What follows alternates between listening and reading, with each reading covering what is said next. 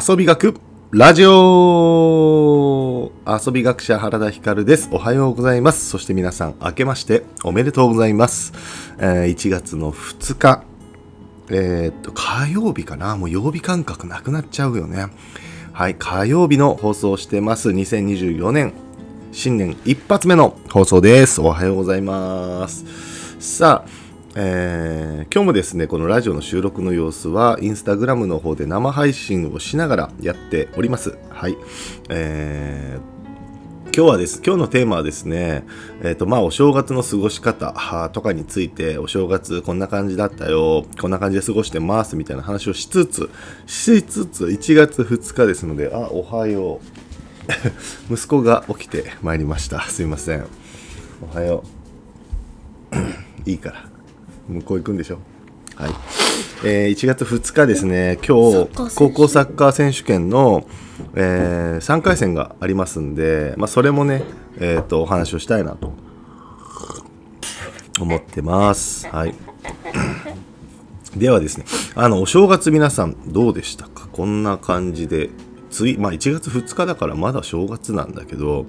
あのー、まあ、大晦日元旦とね、昨日終わりましたけど、我が家はですね、大晦日鹿児島で過ごして、元旦は、えー、鳥栖に昨日戻ってきたんですけど、まあまあ家族とね、飲み会みたいな感じで、ずっと酒飲みながら、飯食いながら、はい、過ごしておりました。当たり前のいつもの正月って感じだったんだけど、でもなんか改めて思うけど、年を取れ、取るごとに、なんか正月感なくなってきてる気がしていて、いや、なんかね、なんだろうな、まあ、けましておめでとうみたいなのとか、お年玉みたいなのもあるんですけど、もちろんさ、昔と比べてお年玉をあげ合うみたいな、えー、その、親戚コミュニティみたいなのも減ってきてんじゃん。人数どんどん減ってきてるし、しかも、えっ、と、お正月特番とかも、もう見ないね。やっぱテレビを普段見ないんで、そうすると、お正月だからといってなんか紅白とかね、そういうのあんま見ない。まあ昨日はね、特に、えっ、ー、とね、あの地震とか、あの津波のことがあってね、もう、軒並みテレビはそっちのニュースでしたが、うん、まあだから、じゃあね、うん、それがなかったからといって別に大して見てない気がする。うん、だからお正月感は年々減ってる気がしますね。まあそれはそれでなんか時代の流れなのかなっていう気はするんですけどまあちょっとね物寂しい気もするのでなんか家族の中でお正月っぽいことを味わう、まあ、初日の出見に行くはしましたね。桜島とあ綺麗だったな。初日の出を見に行ったり、えー、したりはしましたが、うん、なんか正月の過ごし方をねまた改めて考える、うん、そんなスタートになりましたね。そして2024年はですね、まあ僕はもう今日から、今日から昨日から、あのー、みんながね、今子供起きてきましたけど、子供たちが起きる前は、あの仕事をもう始めてはいるんですが、ちょっとね、今年はもっともっと頑張りたい、チャレンジしたいなと思ってるので、えー、やることもね、たくさんあるし、やっていこうと思ってるんですけど、えっと、まあそこのね、えーまあ、新年の抱負、2024年のテーマ抱負みたいなのは YouTube の方で、え、動画を公開したいと思いますので、ぜひ YouTube の方を、え、チャンネル登録しておいてください。そして、1月2日ですので、高校サッカー選手権がいよいよ3回戦に突入いたします。もうね、僕が大好きな高校サッカー選手権ですが、あの、先に言っておくと、高校サッカー選手権はですね、TVer、えー、テレビアプリ TVer と、あとはスポーツブルというスポーツのアプリ。この2つでですね、えー、全試合生配信、えー、ライブ配信、アーカイブ配信やってますので、なので、えっ、ー、と、そのサッカーをね、高校サッカー見てみたい、見たいなという方は、ぜひ見てみてください。で、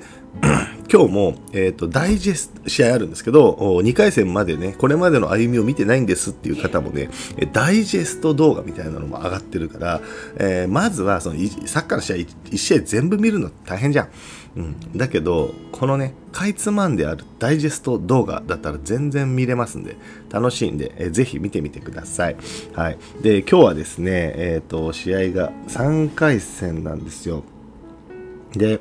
えー、昨年度優勝の岡山学芸館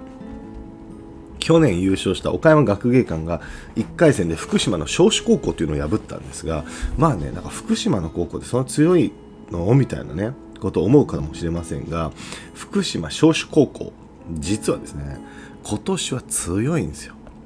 今年は、えー、高校年代最高峰のプレミアリーグっていうところに所属していてそこでも結構強くて、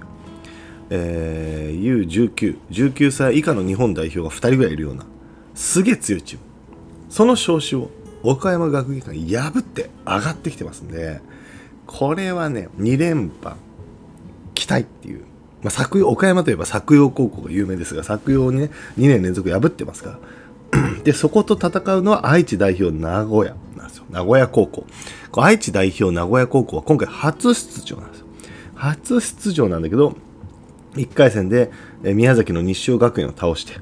そして北海道の北海高校を倒してと順調に2回勝ってきてますから勢いがあります。なので昨年度の覇者なのか勢いのあるう初出場チームなのかこれはね結構楽しみなカードですね。とあとはそうここね一律船橋対星稜高校。名門同士の戦い一律船橋とかね、まあ、カレン・ロバーとかいたりとか、えー、しました原原和樹がいたりとかねしましたが松島とかね、ディフェンダーのもいましたね。と、星稜高校はもう言わずと知れた本田圭佑さんですよ。本田圭佑が、えー、星稜高校ですね。で、この市船対星稜高校、何が注目かというと、まあ、一律船橋高校の、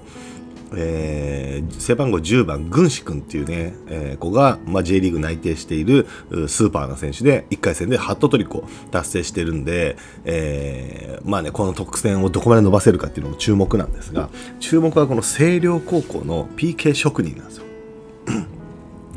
星稜高校ね、えー、初戦、四日市中央工業という三重県の強豪高校と戦ってるんですけど、これがですね、あのすごくて PK 戦になった。で PK 戦にもなりそう。1対1で後半をもうロスタイム1対1で PK になりそうって時にゴールキーパーだけ変えたんですよ。でゴールキーパーだけ変えて、えー、PK 得意なキーパーにしたの。そしたらこの子が2本止めてそして1本は相手が外してつまり強豪の四日市中央工業相手に PK0 点。PK1 点も取られてない。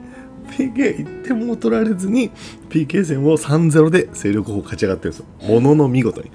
つまり PK 職人、この子がいれば PK 勝てると。トーナメントの戦い方を分かってる。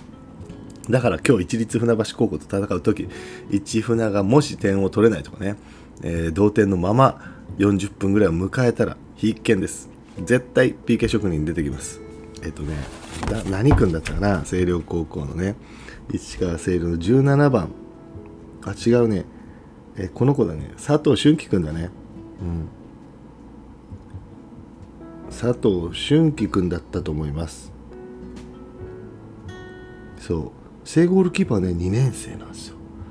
そう正ゴールキーパーは2年生なんですけど PK 職人のね佐藤俊樹君が、うんまあ、いますのでこの子が登場してくると面白い展開になると皆さん思っててください。はい、他にもですね、今日は結構いろんなね、えー、試合があります。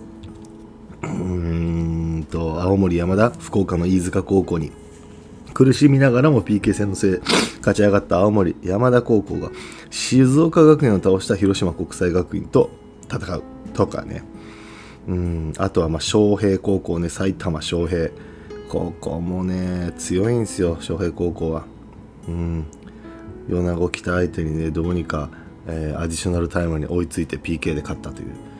昌平高校が、えー、熊本の名門大津高校と戦います。そして鹿児島県代表、神村学園。1回戦でパス、すごいパスワークを見せて話題になった神村学園が前橋育英を倒した神戸広陵とやりますんで、これも楽しみです。はい、楽しみなカード目白押しですので、ぜひ皆さんも、え1月2日、12時からキックオフぐらい、12時過ぎからキックオフと2時過ぎぐらいからのキックオフ、両方ありますので、え午後からは高校サッカー楽しんで見てみましょう。はい。えっ、と、変な配信になってしまってすいません。ということで、えー、今日も一日楽しんで遊んでいきましょう。今年もよろしくお願いしますさらば